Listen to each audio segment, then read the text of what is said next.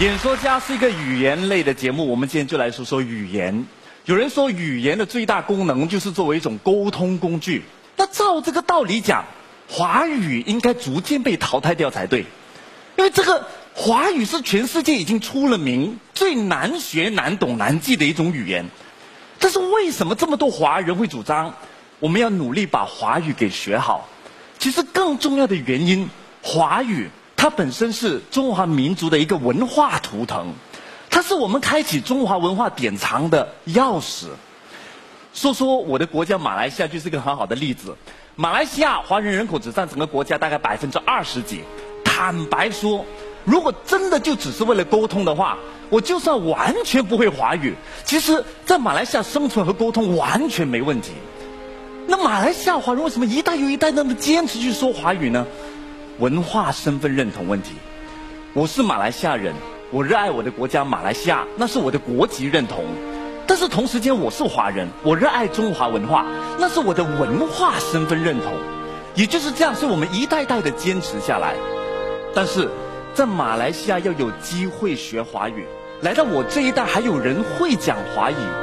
其实是一件非常艰难的事情。因为在这个国家，它是一个多元种族的国家，也是一个很年轻的国家。这个国家曾经有这么一种政治见解，他认为你马来西亚华人，你越热爱华语，你就是一个种族主义者，你就是沙文主义者。你越誓死要捍卫自己的华文学校，你就是不愿意融入这个国家。马来西亚华人就是在这样的一种政治误解当中，一代又一代的捍卫自己教授母语的权利。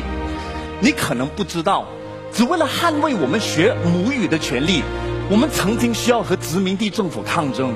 曾经有人因此被逮捕囚禁，还曾经有人因此被褫夺了公民权。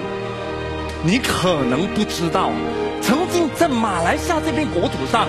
只为了要学习华语，要建华校，在那个贫困的年代，每一所华校都要靠整个华盛每一个人动员出钱出力把它拼凑起来的。你可能不知道，我们曾经有一所华文大学。这所华文大学的建立，是整个华社动员，到什么程度？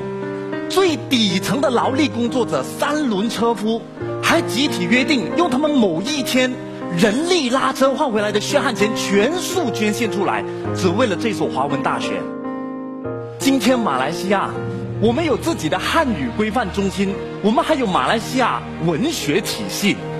这一切的一切，都是我们用几代人的心血，不断去浇灌，不断去拼凑，不断抗争才换回来的。整个马来西亚的华文教育体系，在马来西亚我们把它简称为华教。你可能没有办法体会，这么轻飘飘的两个字，它在我们心中有多强烈的自豪感，它给我们有多沧桑的回忆，有多神圣的光芒。你可能没有办法体会我我的这种自豪感和沧桑感，因为各位，这里是中国啊，说华语这件事情在这里叫做讲普通话，那是再普通不过的一件事情。可是你知不知道，我这个马来西亚华人第一次来到中国的时候，那是在一九九十九年，当我发觉身边周遭的人都在用华语沟通的时候，我的心里面是有一种。兴奋夹杂着感动的，你可能没有办法了解我的感动，因为说华语这件事情，在这片中国大地上，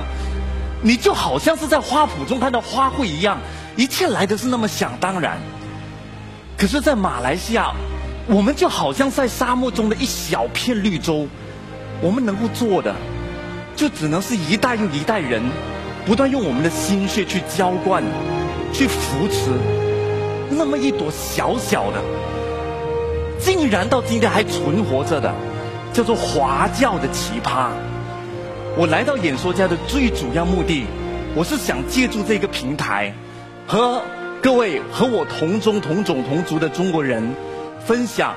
马来西亚华教这个我们一直引以为豪的体系。同时间，希望在我讲完之后，能够获取大家的一点点掌声，不是给我。是给马来西亚我们那几代人，那些为华教一直奉献、一直牺牲一代又一代的华教斗士们，我谢谢你们，因为有你们，我会说华语，我读得懂中文。谢谢。